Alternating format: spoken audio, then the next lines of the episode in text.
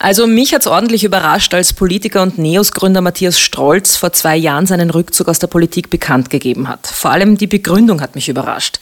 Welcher erfolgreiche Mann in einer Spitzenposition beendet schon seine Karriere mit den Worten, ich möchte mehr Zeit für meine Familie haben und meine Kinder beim Großwerden erleben? Als ich das gehört habe, habe ich mir gedacht, Wahnsinn, was für ein cooler Typ. Und ungefähr im selben Atemzug, das ist bestimmt eine PR-Masche oder sowas, der will sich doch nur inszenieren. Matthias, du hast in deinem Leben schon sehr viel Selbsterfahrung gemacht. Du warst erst vor kurzem in Indien, warst in einem Kloster fasten. Du bist ein Menschenkenner, wenn man so will. Was ist mit mir los? Dass du zweifelst? Ja. Du bist ja nicht allein. Ganz viele Menschen, auch zwei Jahre danach, wenn ich sie so treffe, äh, so in einer Sekunde der Gunst, sagen, und jetzt sag mal's, warum wirklich? Und ja, es, ist, es bleibt so, wie es ist. Äh, tatsächlich ist und war die Familie der Hauptgrund. Das sehe ich jetzt sogar noch klarer als vor, vor zweieinhalb Jahren, als ich die Entscheidung getroffen habe. Und, und ich sehe auch, wie, wie essentiell das war. Also die Familie hätte wirklich Schaden genommen und die Ehe auch oder wahrscheinlich in der umgekehrten Reihenfolge. Ich wäre halt nicht mehr verheiratet, glaube ich. Oh Mann, was für Fragen. Frauenfragen, der Podcast mit mir, Marie. Heute mit Matthias Strolz.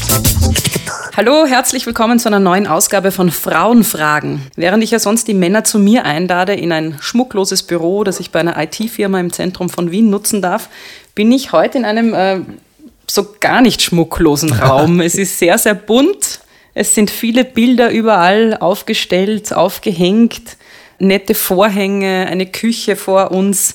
Matthias Strolz hat mich zu sich in sein Büro gebeten und ich glaube, es ist auch das Atelier deiner Frau. Genau, ich bin untergemietet bei meiner Frau. ja. Bis auf den Raum ist aber alles so wie immer. Gut. Was magst du denn trinken? Ich habe hier einen, äh, ganz klassisch, einen Prosecco. Prosecco. Einen Tee. Einen Tee. Machen wir zuerst äh, Tee, dann Prosecco. Glück sein ist Frau sein. Okay. Auch ganz speziell. So. Ich stelle dich kurz mal vor. Du bist mhm. 47 Jahre alt, optisch eher unscheinbar, leicht schütteres Haar, ein bisschen so der Kumpeltyp von nebenan. Echt, ja? Du bist verheiratet mit einer Künstlerin und hast drei Töchter. Du hast die Neos mitbegründet und warst sechs Jahre lang Parteivorsitzender. Außerdem bist du Unternehmer, Autor, Filmemacher und Gärtner des Lebens. Habe ich was vergessen? Na, ist äh, immer viel zurzeit, ja.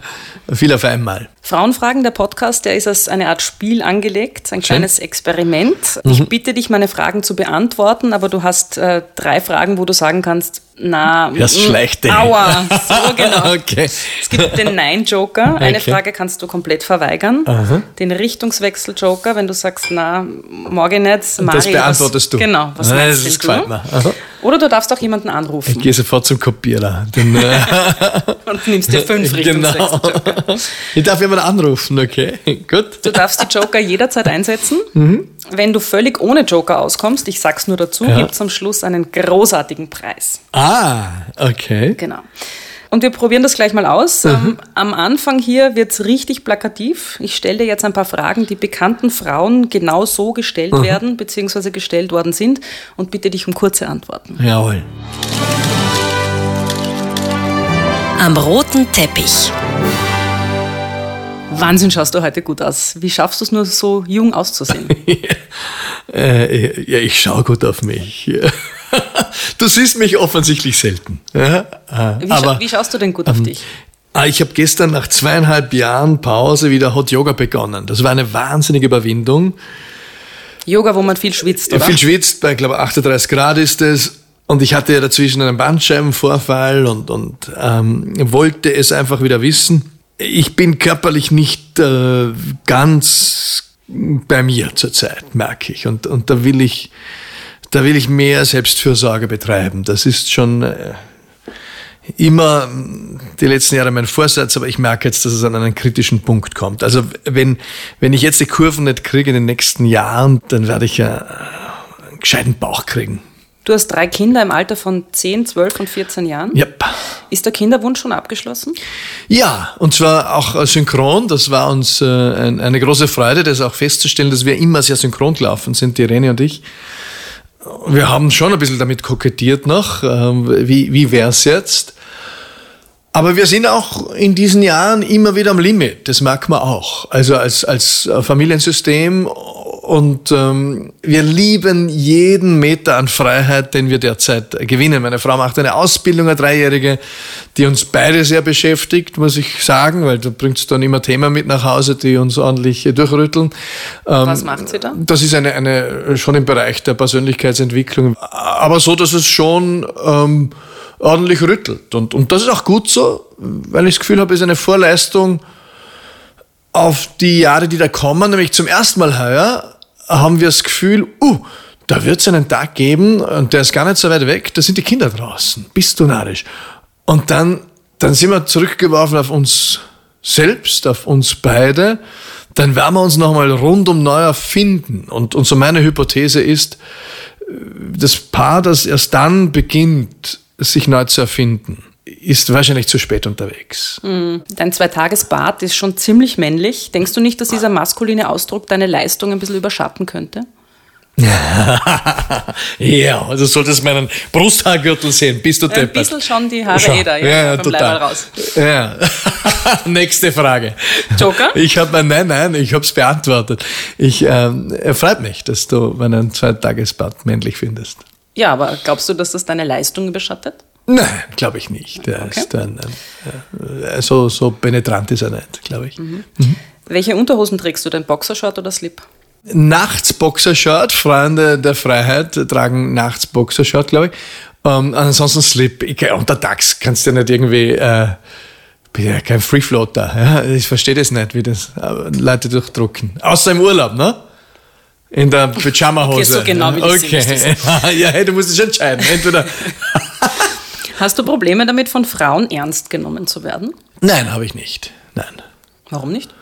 Oh, ich glaube, es gibt viele Menschen, die mich nicht ernst nehmen, äh, nicht voll ernst nehmen, die mich in das Eck des Bäume umarmen oder des, ähm, des Fantasten, des Naivlings, des Clowns. Äh, ich habe viel erlebt, aber muss äh, hier ganz klar feststellen, dass die, die, die Zumutungen an negativen Zuschreibungen äh, tendenziell von Männern kamen. Also häufiger von Männern. Die Frauen haben da offensichtlich ein bisschen mehr Empathie oder sind nicht so aggressiv von ihrer Grundtonalität her. Mhm. Auch auf Ö3 zum Beispiel im Morgenwecker nach meinem Fasten-Outing äh, wurde der Kastanieneinlauf äh, auf und ab gespielt. Das würde eine, eine weibliche Radiomoderatorin nicht machen. Also auch das ist ein, ein, ein spezifisch männlicher Schmäh, offensichtlich. Ja. Mhm. Schmerzt dich das? Das hat schon gekränkt. Also ich habe es ja gar nicht gewusst. Ich habe dann nur gemerkt, dass mir in der U-Bahn schon ein bisschen die Leute hatte, ein bisschen seltsamer Mustern. Äh, als sonst. Und erst später, meine Schwester hat mich eigentlich angerufen und, und war ganz empört, dass das so, so verwitzelt wird. Oder? Auch als ich zum Beispiel darüber gesprochen habe bei der Claudia Stöckel, über das Thema, dass ich äh, dann auch äh, zu einer Sexualtherapeutin gegangen bin, um mir ein paar Fragen anzuschauen, weil ich ja so irgendwie äh, in die Ehe gegangen bin mit meinem Herz und meinem Bauch, aber das Hirn hat ein bisschen hinterhergehinkt und, und ein paar Fragen waren nicht beantwortbar. Und das wurde auch sehr verwitzelt, äh, aber dass ich einfach mit einem Profi, so wie wenn, wenn der Abfluss undicht ist, mhm. dann probiere es am Anfang ein bisschen selbst, nicht? aber es kann den Punkt geben, wo ich sage, das soll ja einen Experten. Mhm. Gönne mir jetzt zum Beispiel äh, für, für ein paar Termine eine, eine Familientherapeutin, um ein paar Themen durchzugehen.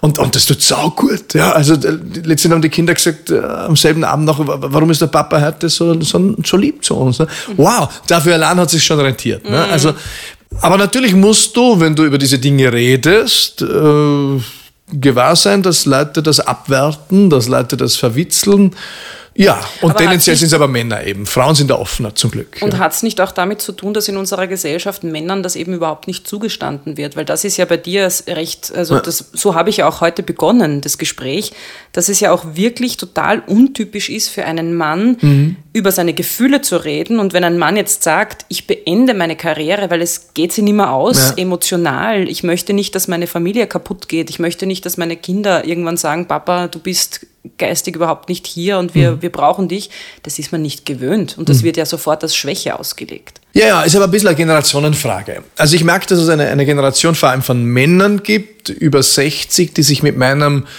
Lebenslauf, mit meinem berufsbiografischen Wurf schwer tun.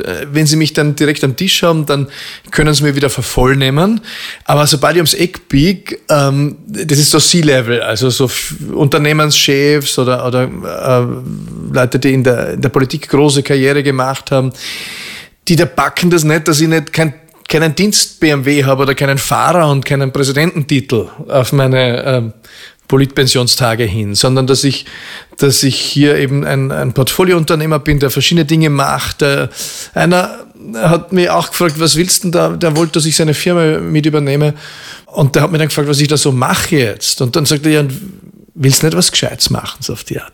Das ist schon verletzend. Frauen würden das, äh, ich muss jetzt nicht, nicht so viel Honig den Frauen um, um den äh, Mund schmieren, das ist, klingt ein bisschen äh, geradezu pathetisch da in, in so einem Format. Ja, aber diese Art von, von Maßnehmen und Abwertung erlebe ich nur von älteren Männern, von jüngeren nicht.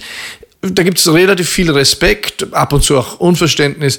Bei alt und jung gibt es aber vor allem viel Sehnsucht. Nach diesem Grad an Freiheit, den ich lebe, und mir ist klar, jene ältere Männer, die hier in die Abwertung gehen, die machen das nicht aus Unverständnis mir gegenüber, sondern aus reinem Selbstschutz. Wenn sie, wenn sie dafür auch noch Wertschätzung aufbringen würden und Faszination, dann müssten sie ihr Leben hinterfragen. Mhm. Wir sind jetzt eh schon mitten im Thema. Mhm. Ja. Könntest du noch einmal kurz äh, erzählen, wann du gemerkt hast, das geht so nicht mehr weiter, die Kinder werden groß und wenn ich jetzt nicht äh, die Reißleine ziehe, dann, dann bin ich einfach nicht dabei? Ja, also vorausgeschickt, die, diese sieben Jahre, die ich in der Spitzenpolitik war oder im Parteiaufbau, äh, die, die sind für mich absolut stimmig, dass ich die investiert habe und waren auch gut vereinbar mit der Familie. Und dann waren die, die Energien ausgefahren, das habe ich erkannt, vor allem aufgrund der Rückmeldungen der, der Kinder. Also im Rahmen einer Familienkonferenz am Gardasee im Sommer 2017 jeder kann Themen nominieren. Ich habe nominiert den Papa. Wie geht's euch mit, mit mir in meiner Papa-Rolle? Und da war die Rückmeldung sehr, sehr schnell da und sehr eindeutig. Die Siebenjährige hat gesagt, äh, Papa, du hast schon keine Nerven für uns. Die Neunjährige hat gesagt, ja, das stimmt. Und die Elfjährige hat gesagt, Papa, das war aber nicht immer so. Die wollte mich in Schutz nehmen. Das hat ein bisschen gebraucht, ist durch Mark und Bein, ein halbes Jahr später zu Weihnachten, als ich ein paar äh, Stunden der Ruhe hatte, sofort wieder da gewesen und, und das hat mich ins Loslassen geführt, diese Erkenntnis, weil sie hat natürlich recht und, und äh, ich hatte auch nicht die Perspektive, dass es besser wird, sondern es waren einfach auch bei mir die Nerven ausgefahren nach den sieben Jahren. Mhm. Du bist ja nach wie vor sehr umtriebig. Du bist mhm. zwar nicht mehr in der Spitzenpolitik, aber trotzdem irgendwie ganz viele Projekte am Start. Äh, was hat sich denn in Bezug auf dein Vatersein verändert, seit du aus der Spitzenpolitik ausgeschieden bist? Unter der Woche mache ich einen Papatag. Da bin ich für alles verantwortlich, von früh bis spät, auch fürs Kochen zum Beispiel. Da gab es mäßigen Applaus dann von meiner Frau. Sie, sie macht es halt anders. Ja? Ich sage aber auch, hey, hallo, du musst schon auch akzeptieren, dass ich so mache wie ich. Ich bin auch ein berufstätiger Vater und, und ich bin ein selbstständig und, und ich kann äh, den Mittwoch nicht einfach äh, komplett frei machen, sondern ich muss Acht geben, damit ich mich selbst nicht für zu wichtig nehme und den ganzen, ganzen Mittwoch geschaftel, ja. Da werde ich hoffentlich besser. Aber ja, ich bin schon immer wieder sehr abgelenkt von der Welt. Da ist, da kann sie viel besser Fokus halten. Und ich, ich schätze und liebe auch diese Qualität, die sie hier hat. Und ich bringe halt einen anderen Aspekt ein. Nämlich, hallo, da draußen gibt's die Welt. Ich bringe auch eine männliche Energie ein. Und, äh, also ich bin wesentlich mehr zeitlich präsent. Auch die Wochenenden versuche ich in der Regel keine Termine anzunehmen. Äh, am Abend auch mehr da natürlich. Und ich bin mehr zeitlich präsent, mache mehr Unternehmungen, weil, was manche nicht glauben mögen, aber ich bin nicht immer so energetisch, wie ich ab und zu über den Bildschirm rübergekommen bin, sondern ich bin halt schon wie ein toter Hund auf der Couch gelegen äh, in diesen politischen Jahren am Wochenende. Wie haben denn die Kinder reagiert, jetzt wo du mehr zu Hause warst? Weil das eine ist, die Kinder waren ja mhm. so gewöhnt, dass du sehr viel unterwegs warst und dann vielleicht auch mal keinen Nerv gehabt hast ja. für sie. Und jetzt bist du plötzlich da das ist schon so, dass die Kinder das genießen, aber auch so, jetzt sind zwei Jahre in der Pubertät, die dritte ist am Einrücken, das verschwimmt. Ich, ich merke nur, in dieser Phase brauchen sie mich wie ein Bissen Brot, auch wenn sie es nicht zugeben würden. Mhm. Und ich will einfach ein, ein, ein guter Vater sein. Und, und Was heißt das für dich? ja, ein, ein, das, das heißt uh, just good enough, ja, weil ich bin ab und zu wirklich genervt und uh, ab und zu auch aggressiv und entschuldige das dann damit, dass ich sage, ich bin hier der Mann und ihr müsst jetzt auch da diese, dieser Ausbruch an weiblicher Energie, ich bin ja Häuptling Rotes Zelt, ja, ab und zu und, und uh, lauter Frauenthemen um mich. Uh, ich bringe jetzt da bewusst männliche Energie rein und verwechsel das ab und zu mit Aggressivität. Das mhm. ist sage, in mir wohnt tausend Jahre Krieg und, und natürlich habe ich das jetzt mit meiner Familientherapeutin besprochen, dass das eine seltsame Form der Männlichkeit ist. Ne? Aber das habe ich so auch nie gespürt vorher. Das ist mit der Pubertät jetzt gekommen und wo die, die Mädchen so Richtung Frauen werden, dass ich merke, vorher habe ich das immer auch cool gefunden und ich finde es immer noch cool und vor allem ist so, wie es ist.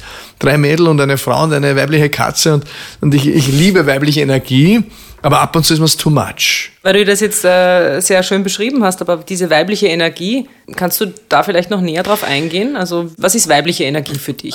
Naja, Wie unterscheidet die, sich die, die, von männlicher Energie? Die weibliche Energie äh, ist, ist more caring, die, die, die ist mehr kümmernd, die ist mehr tragend, die männliche Energie ist mehr push. Ja, ich glaube auch tatsächlich, dass, dass äh, natürlich können Frauen auch aggressiv sein, Halleluja, ja, äh, aber die männliche Energie ist, ist more physical auch. Also, und dann gibt's so, aber das ist wahrscheinlich nicht männlich-weiblich, aber ich bin halt stärker zuständig für die politische Welt. Du bringst so ein bisschen die Außenwelt. In ja, ich bringe das stärker oder? herein und ich glaube, dass das tradierterweise auch stärker der männliche Part ist. Und das glaube ich ähm, wäre sinnvoll, wenn wir es hinter uns lassen. Mhm. Ich, ich finde aber auch nichts dabei, wenn wenn es bei einem Paar stimmig so ist, dann, dann halte ich es für falsch, sie in was anderes hineinzutheatern. Ja? Mhm. Jene, die sagen, ein modernes Paar ist 50-50 in allem, großer Bullshit. Ganz dumpf halte ich. Mhm. Macht mich fast aggressiv, weil es einfach so, so dass, äh, wirklich die Lebendigkeit äh, als solche negiert und weil es so gegen jeden Grundsatz der Biophilie ist, der Liebe zum Leben. Wir sind unterschiedliche Wesen und das Schönste ist doch, wenn deine ureigensten Seiten, deine Wesenheit äh, klingt und pulsiert. Und ja, wir sollen einen wachen Blick darauf haben, was davon ist sozialisiert, was davon äh, ist tradiert, was davon ist epigenetisch, äh, was davon mhm. ist genetisch. Und wir können es zu jedem Zeitpunkt verhandeln. Wir sind Kinder der Postmoderne, mhm. aber bitte nicht 50-50 und glauben, that's it. Und jetzt bin ich ein progressiv emanzipiertes Paar. Mhm. Äh, da muss ich nur einhaken, weil mhm. ähm, ich, ich werde jetzt nicht aggressiv dabei, ja, aber. ich habe gewusst, dass du kommst. Ich will ja auch deine Knöpfe drücken. aber das Ding ist halt, wenn man, wenn man jetzt so sagt wie du, 50-50, das kann es nicht sein, was halt sehr oft ähm, an den Frauen hängen bleibt, diese Dinge, die halt niemand gern macht, wie Haushalt, Putzen, Geschirrspüler einräumen, Wäsche waschen, das bleibt halt leider sehr oft an den Frauen hängen. Und wenn man da nicht sagt 50-50, dann putzen sich die Männer ab und sagen, naja, ich mache ja eh meine Leidenschaft, was mein Herz betrifft, alles, was da draußen halt ja. so wichtig ist für mich. Und ich würde es auch gern, nur ja. irgendwer muss das halt dann zu Hause machen. Einverstanden. Also äh, in dem Fall ist es ja kein Fall von Berufung für beide Seiten. Also dann ist es ein, ein, ein, ein Must, mhm. ein, ein zu erledigendes Ding. Und man könnte jetzt sagen, Und, lager's aus, äh, genau, entweder, sich das nicht leisten. Ja, entweder lagern wir es aus. Äh, ich, ich hätte auch mehrere Dinge bei uns ausgelagert, das wollte die, die Irene nicht. Zum Beispiel haben wir immer wieder diskutiert. Aber ja, können sich nicht alle leisten, das, das stimmt. Dafür haben andere wiederum Großeltern da. Und wenn es nicht anders organisierbar ist, wenn wir es selber machen müssen in der Familie und beide mögen es nicht, dann, dann bin ich äh, für einen fairen Deal 50-50, ja. Hast du das Gefühl, dass deine Frau beruflich auf irgendwas verzichtet hat äh, für, für dich und deine berufliche Karriere? Nein, glaube ich nicht, dass weil, weil sie nicht in ihrer Berufung gearbeitet hat. Sie war im Marketing äh, und das kann auch Berufung sein, aber war definitiv nicht ihre. Und, und sie hat es mögen, war ein Hightech-Produkt und so weiter, aber irgendwie so richtig erfüllt hat sie es auch nicht. Dazu muss man sagen, als ich schon meine Frau kennengelernt habe, hat sie irgendwie 35 Stunden gearbeitet. Und ich war junger Unternehmer und habe halt eine 60-Stunden-Woche gehabt. Also da sind zwei Planeten aufeinander ge geclasht. Ja? Äh, sie schaut auf das Thema Erwerbsarbeit anders. Und das fand ich ja auch cool. Wir haben einander ja auch gebraucht. Sie, sie hat mir irgendwo immer wieder den Boden unter den Füßen äh, gegeben, äh, weil sie mich quasi geerdet hat und gesagt hat, okay, Das ist mir wichtig. Also ist das jetzt noch gesund, normal? Und umgekehrt habe ich schon sehr früh gesehen, dass, dass das Malen unter anderem ihre Berufung ist. Und ich und da haben wir viel gestritten, weil ich gesagt habe, das ist deine, das ist deine Berufung. Das ist da. Ich habe ja mal zugeschaut, äh, ohne dass ich es gemerkt habe, habe gesehen, wie ihre Augen funkeln, äh, wie sie aus der Zeit kippt, wie sie verwachst mit dem Pinsel. Ein klarer Fall von Berufung. Und das ist ein Frauenthema, Angst vor der eigenen Größe. Und wie erklärst du dir das? Das ist anerzogen. Bis in die 70er Jahre hat man ja gesagt, man studieren gehen oder was lernen oder was Ausbildung machen, der Haushaltungsschule oder irgendwie lernen das Kochen. Und wenn du dann als, als Mädchen hineingetanzt bist in, in den Kreis der Familie oder bei Besuch und so weiter, gab es schneller als bei Jungs dieses ja, ja, ist schon gut, reiß die zusammen. Nimm dir nicht so wichtig, war die Botschaft. Äh, nimm dir nicht so viel Platz. Äh, und bei Männern ist ja eher dann, Männer gehen in diesen Trump, äh, in das Trump-Syndrom. Das ist jetzt nicht wissenschaftlich vermessen, das ist eine Wortschöpfung von mir. Aber, aber ich glaube, wir so wissen, was du meinst. Ja, so boah, Genieverdacht gegen sich selbst. Und das ist aber auch nicht einfach. Das wird ja auch anerzogen. Ne? Schau, ja, tanz rein in, ins Dorf und zeig dich in deiner Macht und Herrlichkeit. Ne? Mhm. Ja, aber vielleicht bin ich nicht machtvoll und herrlich als Bursch. Wird aber abverlangt. Und dann wird's halt übersteigert, simuliert. Und ähm, also es ist auch nicht einfach Mann zu sein. Ja, mir geht ab und zu die ganze feministische äh, Geschichte, wiewohl ich natürlich äh, sage, alles berechtigt und, und hat auch weit getragen und ist auch noch viel zu tun. Und ab und zu gibt's Momente, wo ich sage, scheiß drauf, ja, auch wir Männer haben's nicht leicht. Ja. Mhm. Was glaubst du, warum wir fünf Jahre früher verrecken? Weil wir ein leichtes Leben hatten oder wie? Nein, Mannsein ist nicht leicht. Zu keinem Zeitpunkt und gerade in diesen Jahren nicht, wo wir ähm, die Rache für tausend Jahre Patriarchat spüren. Ja, und wir haben es verdient, aber es ist nicht leicht. Mhm. Du hast am Weltfrauentag mal gesagt, eben es bräuchte auch einen Männerwelttag. Ja. Ähm, warum genau? Natürlich ist es eine ganz fette Facette, Frau zu sein. Ja, das ist großartig. Und natürlich soll man das feiern. Und ich bin der Meinung, wir sollten auch das Mannsein feiern. Ja, und weil es ein Tag ist, wo wir innehalten, und wir sagen, wir feiern das heute. Und, und das ist ja dann auch ein, ein Gedenktag in dem Sinne, was genau feiern wir noch einmal? Mann sein, was heißt das? Mhm. Wann ist ein Mann ein Mann? Und, und dann war ich ja mit Männern auch draußen für Puls 4 ähm, und habe ja einige Filme gemacht, zum Beispiel über den Tod und habe mir echt äh, großen Respekt davor gehabt. Sorge, Angst teilweise.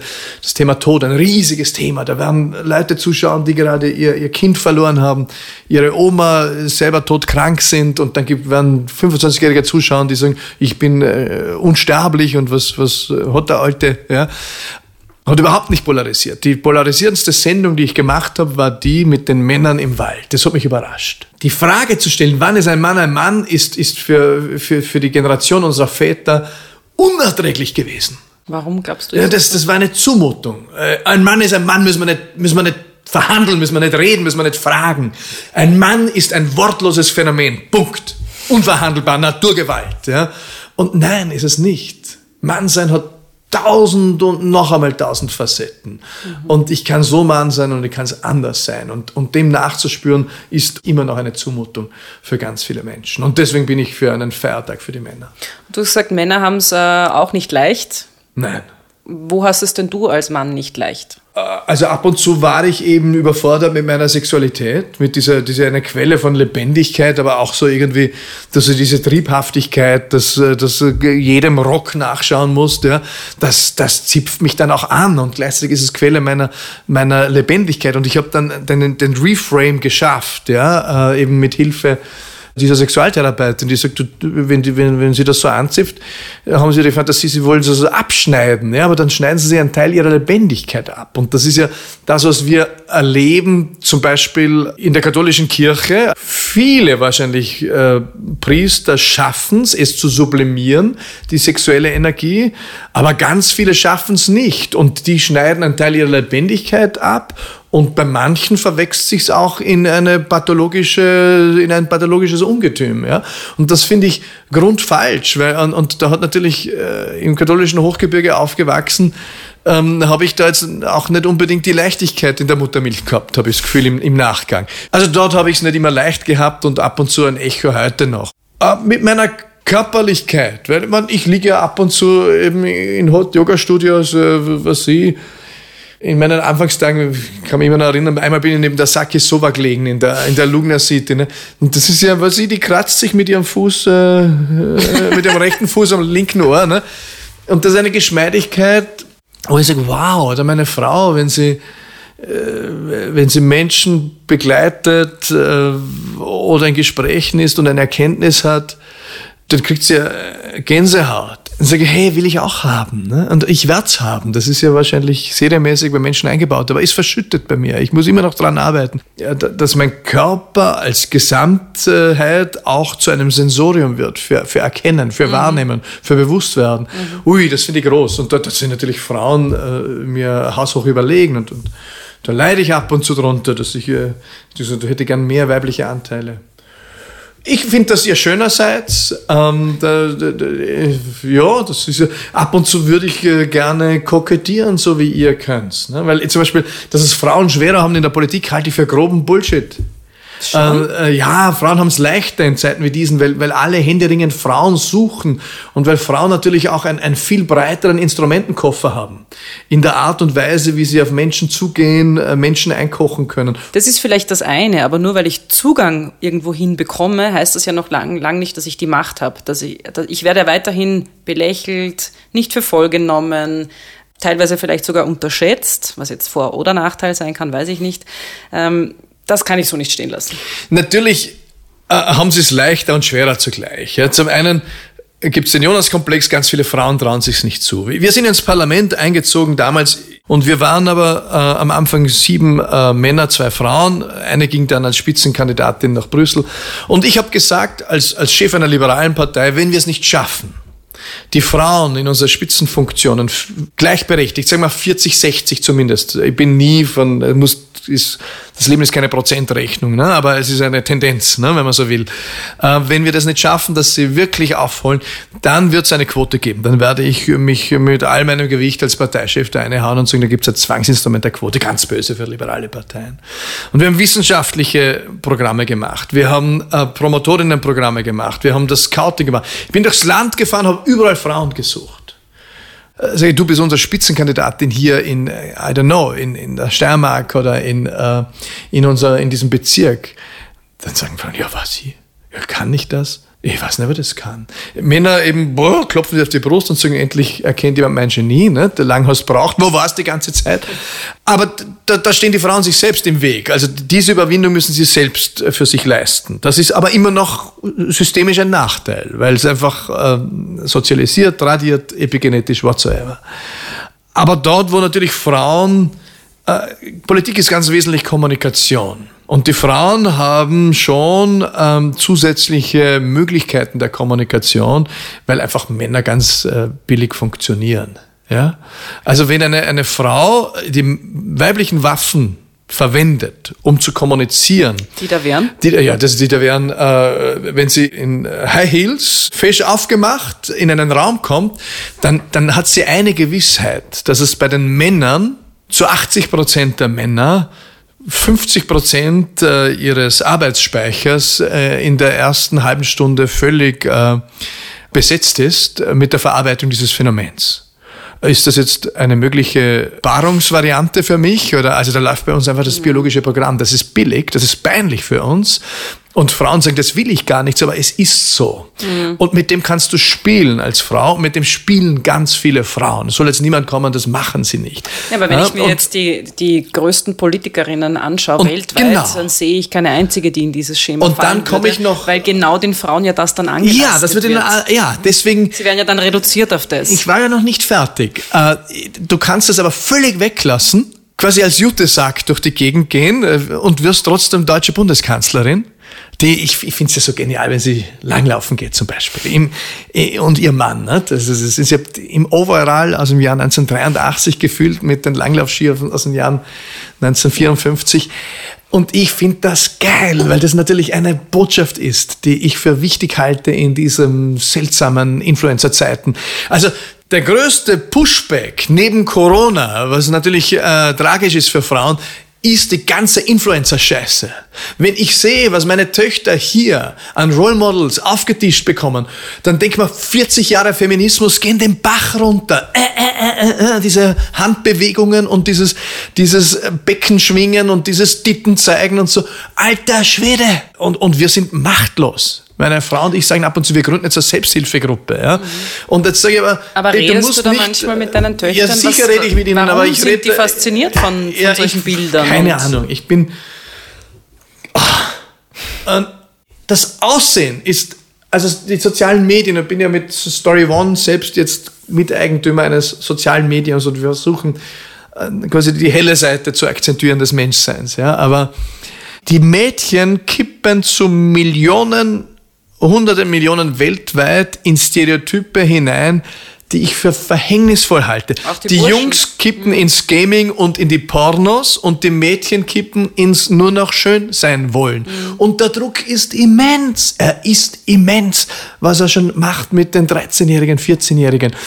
Aber du kannst ihnen ja auch nicht äh, die sozialen Medien verbieten. Ne? Das wird auch nicht die Lösung sein. Ne? Natürlich darf eine Frau auch bewusst weibliche Attribute einsetzen, ähm, wenn sie mit dem nicht über Gebühr manipuliert oder spielt. Immer wenn ich was mit was spiele, auch wenn ich mit Männlichkeit spiele, muss ich gewahr sein, dass es auch gegen mich verwendet werden kann. Und ich finde zum Beispiel die neuseeländische äh, Regierungschefin, die finde ich eine echte Wucht, wie sie schon in irgendeiner Form auch, auch zutiefst Female Vibrations verkörpert, aber nicht vordergründig. Aber die Art, wie sie zum Beispiel das Land durchgemanagt hat, durch diese Krise, Corona-Krise, das schafft ein Mann in dieser Form bisher auf dem Planeten nicht. Der, der, Trudeau in Kanada, aber der hat ja sehr viel weibliche Ze Seiten auch gezeigt, ja, aber auch sehr viel männliche, aber zum Beispiel seine Yoga-Posen und was ich was alles, sein, aber offenbar, du machst dir schon viele Gedanken darüber, oder? Was ist männlich, was Total, ist weiblich, ja. was ist ein Mann, was ist eine Frau? Jeden Tag, ja. Ich bin ja jeden Tag Mann. Ne? Ich muss ja jeden Tag fragen, was bin ich noch einmal genau. Ne? Und ich, äh, ich, ich, ich wäre total gern Frau ab und zu. Ja? Ja. Warum? Um Dinge auszuprobieren. Ich meine, die Männer sind so einfältig teilweise, ne? wie, wie wir funktionieren. Und, und das möchte ich, äh, das hätte ich gerne erlebt, auch äh, von der anderen Seite her. Wir können gern mal tauschen. Ja, ja, hätte das Zeit. ja. Also ich bin, ich bin auch gerne Mann. Ich, ich, ich bin gerne einfach vieles. Ne? Das also ich habe schon gehört, die Gänsehaut mühsam, bei äh, Erkenntnissen, das ist was, was du ein bisschen bewunderst an hm. den Frauen. Was noch? Körperbewusstsein äh, ist äh, von Natur aus besser ausgestattet oder sozialisiert. Oh, ihr könnt Kinder gebären. Wow, äh, das können wir nicht, noch nicht. Es wird möglich sein, irgendwann in 100 Jahren, glaube ich, dass auch Männerkinder aus, ausbrüten. Also das wird uns halt, wird der Mods äh, zwicken sein. Das ähm, aber dass, dass wir es quasi aus, ich glaube, dass das Kinderkriegen total hybrid wird. Also gibt es welche, die es halb austragen lassen. Äh, das wird total, äh, an der Mensch-Maschinen-Schnittstelle wird das extrem hybrid und in dieser Hybridlogik wird es irgendwann auch den, den gebärenden Mann geben oder den, den austragenden Mann. Äh, der Gebärakt ist dann halt ein Kaiserschnitt. Ähm, Aber damit werden ja ganz viele Themen auf einem äh, Ding aufgewischt. Ja, ist, ist Weil all diese Argumente wie, ja. naja, das Kind braucht ja mehr die Mutter, weil alleine das Stillen, also du glaubst nicht, wie oft ich das in Interviews ja, schon ja, gehört habe, dass, dass die Bindung zur Mutter bei einem Neugeborenen ja viel intensiver ist, weil sie es ja ausgetragen hat, neun Monate, und dann durchs Stillen natürlich die Natur auch nochmal vorsieht, dass die Mutter viel wichtiger ist. Das wäre ja dann äh, mit diesem Zukunftsszenario völlig äh, obsolet. Also da gibt es diese Argumente nicht mehr auch wichtig äh, und die ist auch stark am Anfang mit der Mutter. Das ist halt so, weil die Mutter austrägt, weil sie stillt. Ich bin ein Stillfan. Ich persönlich wurde nicht gestillt, weil äh, selbst im äh, alemannischen Hochgebirge äh, das nicht hip war. Und wenn eine Frau also in den 70er Jahren nicht sofort quasi Milch geben konnte, dann hat man gesagt, dann lassen wir es. Ich habe bis heute einen großen Busenkomplex. Ne? Das ist der nächste Grund, was toll ist an Frauen. Busen zum Beispiel. Ne? Äh, ich kann nichts dafür, ne? weil ich habe halt, äh, mir wurde ja vorenthalten, deswegen äh, muss ich nachholen. Ne? Dann stelle ich dir diese Frage die, jetzt auch und ich sehe auch noch die Joker. Aber ich wollte es noch sagen, weil ich, ich habe einmal in Irland gewohnt, äh, ein Jahr mit zwei Spanierinnen und einem Österreicher und habe mit der Bea damals diskutiert, äh, würdest du nicht gern Mann sein? Und, und dann sagt sie, nein, sie will kein Mann sein. Sag ich, warum nicht? Das ist schon cool. Ne? Sagt sie, ja, du kannst keine Kinder kriegen. Und das finde ich schon auch cool. Ich finde es legitim und schön im Jahr 2020 oder 20, das war 1994 und hoffentlich auch im Jahr 2040, dass, dass es auch Frauen geben äh, dürfen soll, die sagen, ich finde es geil, Frau zu sein. Weißt du warum? Weil ich Kinder kriegen kann. Das ist ein evolutionärer Wettbewerbsvorteil gegenüber dem, dem Mann. Ja? Wir können Samen verteilen. Ja? Ähm, Habe ich schon beschrieben, mit welchen äh, Schwierigkeiten das verbunden ist. Ne? Diese Aufgabe von, wir finden raus in die Welt. Ja? Ähm, in einer monogam verfassten Gesellschaft. Aber das ist der größte Schöpfungsakt, der Menschen möglich ist. Und er ist den Frauen vorbehalten. Und da bin ich ein bisschen neidisch. Äh, ab und zu bin ich froh, dass es weh tut, weil das kompensiert quasi äh, den Umstand, dass ich nicht darf. Ja. So arg weh tut. Ah, come on, come on, ist der Scheiß weg. Nein, die Natur hat das vorgesehen, dass okay. es nicht so arg weh tut. Ich habe das ja letzte Woche auch erzählt, dass... Ähm, dass eben das ist ja, kein das Geburt ist ja, ohne sag Schmerz. Ich was Orges. Jetzt sage ich was Orges. Das ist ja, wow, das muss ich wahrscheinlich rausschneiden, aber das ist ja von euch Männern. Ich habe mich ja wirklich lange mit dem Thema Geburt auch beschäftigt, von okay. meinen zwei Geburten. Und das ist ja wirklich erwiesen, dass die moderne Medizin, das ist ja auch äh, männlich dominiert, dass die dazu geführt hat, dass Frauen überhaupt in die Spitäler gekommen sind zum äh, Gebären, dass die, dass irgendein Arzt sich dann ausgedacht hat, naja, eigentlich habe ich bei einer Geburt überhaupt nichts zu tun, weil die Hebamme und die Frau Frau machen ja eh alles alleine, äh, dass sie die Frauen dann an ein Bett gebunden haben. Und wenn man sich jetzt die Urvölker anschaut, wo geht die Schwerkraft hin? Nach unten. Mhm. Und wenn du als Frau liegst, natürlich hast du dann Komplikationen. Und irgendwann brauche ich den Arzt. Mhm. Irgendwann ist er wieder wertvoll. Mhm. Und was ich sagen okay, wollte, ähm, dass das ja so verbreitet ist, weil das ist ja wirklich in unseren Köpfen drinnen, äh, dass du sagst, du bist schwanger und die erste Frage ist, und hast schon Angst vor der Geburt. Mhm. Oh, das wird sicher schrecklich. Und da versuche ich wirklich total Super. dagegen zu halten. Sollte ich einen ja. anderen Podcast noch machen. Ähm, da unterstelle ja. ich jetzt, das ist ein männliches Ding, das Männer wollen, dass Frauen glauben, das tut weh, weil sie neidisch sind. Auf das bin ich gerade gekommen. Das ist quasi unser Penisneid, der, der, der verkehrte. Ja, vielleicht ist auch unsere Empathie und ihr unterschätzt uns. Wir sehen, äh, welch körperliches Ereignis das ist und, und wenn wir schon beim Furzen Schmerzen haben, quasi wie, wie, wie wenn da ein ganzes Kopf rauskommt, ich möchte aber das äh, ermutigend bestätigen. Ich wandere ja als Prediger durchs Land und sage, die, die Irritation ist die Mutter der Innovation und, und noch nie kam was Neues auf der Welt, ohne dass es gezwickt hat und im Kreissaal erleben wir Männer das ja ein bisschen äh, ohnmächtig und äh, äh, sinnlos beistehend, ja, äh, aber und da hat mir jetzt eine Frau geschrieben aus Hamburg, hat sie gesagt, nein, äh, die Metapher in Ehren, aber Geburt muss nicht wehtun. Sie hat eine ganz äh, schwierige erste Geburt, auch, auch sehr schmerzvoll, und sie hat sich dann sehr gut auf die zweite Geburt vorbereitet, ähm, obwohl sie ganz weit weg ist von Esoterik und so weiter, aber mit hypnotischen Mustern und, und allen Dingen. Und sie hat eine, eine schmerzfreie zweite Geburt gehabt. Offensichtlich auch. Umso mehr. Wie, wie toll, dass, ähm, dass ihr Frauen das. Äh, Nein, es geht das, ja sogar so weit. Das habt ihr. Ihr könnt Leben schenken. Wow das ist, passt jetzt zu deiner Geschichte, aber es geht sogar so weit, ähm, dass es Frauen gibt, die berichten, dass sie einen Orgasmus hatten. Das ist ein, ein Rausch, das glaube ich, ja. Also das, find, das ist mir ein bisschen zu schräg. Okay. Ähm, das war jetzt nicht mein... Habe ich auch noch nicht das, gehört. Das Ziel habe ich nicht verfolgt, ja. aber ich kann es mir vorstellen, dass es möglich ist. Wow. Wow. Ich finde übrigens auch den weiblichen Orgasmus großartig. Der hat nochmal, ähm, ich finde den männlichen, aber vielleicht bin ich noch nicht am Ende meiner Fahnenstange, äh, aber der, der, der weibliche hat was was, was Fülligeres. Der, der, der männliche ist so zielstrebig äh, uh, abschießen, ja, und dann ist, äh, ich muss das loswerden, so irgendwie. Ne? Ah, es gibt viele Gründe, wenn ich so nachdenke. Ja. Warum du gerne Frau wärst? Ja, für eine Weile. Ja, ja schon. Ja. du, die Joker, das ist. Ah, ja, Joker brauchen wir nicht. Wir sind hemmungslos hier. Ja. Stimmt, das fällt mir jetzt auch schon Ich will ja den Preis. Ich bin ein Mann, ich will den scheiß Preis. Darüber habe ich mir schon sehr oft Gedanken gemacht. Du bist nämlich, äh, was den Joker betrifft, sehr prototypisch. Kaum einer hier verwendet einen Joker. Die Blöße geben wir uns nicht. Wenn du uns als ah, Mann herausforderst. Ja, es kann sein, dass es das ganz, ist. Ja. Oder eben dieses, ihr wollt ständig gewinnen. Und ich dürfte ja. das mit dem Preis nicht sagen. Du musst mit dem Preis, genau. Du musst, sagen, du musst Strafe zahlen. Wenn du Joker nimmst, musst du Meinst Strafe du? zahlen am Schluss. Zehn Liegestütze äh, unter meiner Aufsicht. Sagen. Ah, das könnte ich aber für ah, die nächste Staffel. Ist auch sehr männlich, ja. Okay. Stimmt eigentlich. Damit kommen wir auch schon zum Schluss. Das Beste zum Schluss. Welche Frauen haben dich in deinem Leben dann am meisten geprägt?